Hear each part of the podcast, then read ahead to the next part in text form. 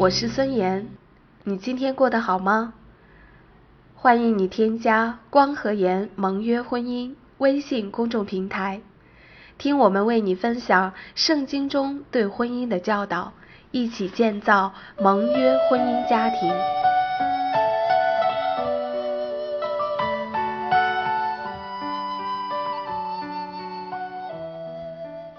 在上帝的眼中。生儿育女是我们一生中非常重要的事情。要教导孩童有自己的信仰，这样我们和孩子既是父子母子关系，又是在主内的弟兄姐妹。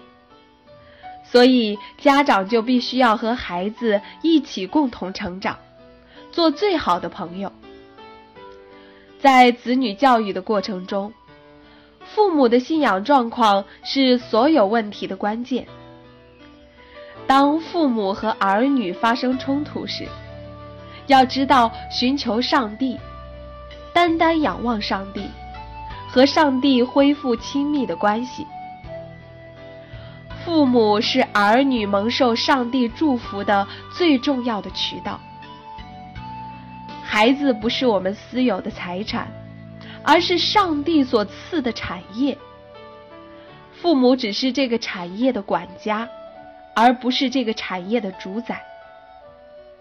管家与主宰有四个区别，分别是心态不同、要求不同、目标不同、期望不同。心态不同，管家表现为这个孩子养的好不好，日后要向上帝交账。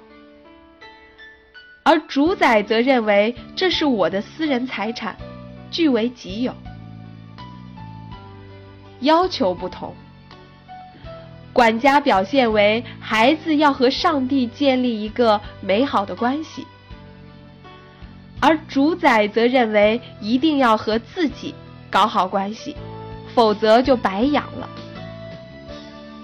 目标不同。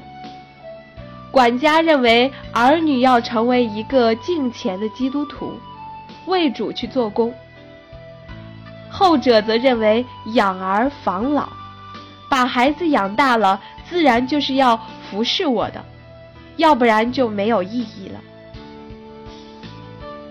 期望不同，管家认为以后要从上帝那里得到应得的奖赏。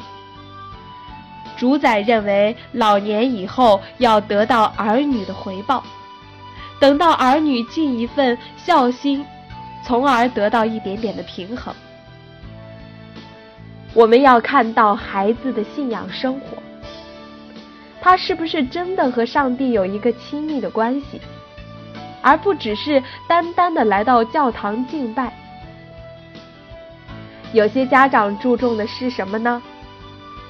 知识、能力、技巧、学历，他的品格，这些都不是问题的关键。关键在于孩子遵行上帝的旨意，与上帝有亲密的关系。只要遵守上帝的道和上帝的诫命，上帝就祝福我们。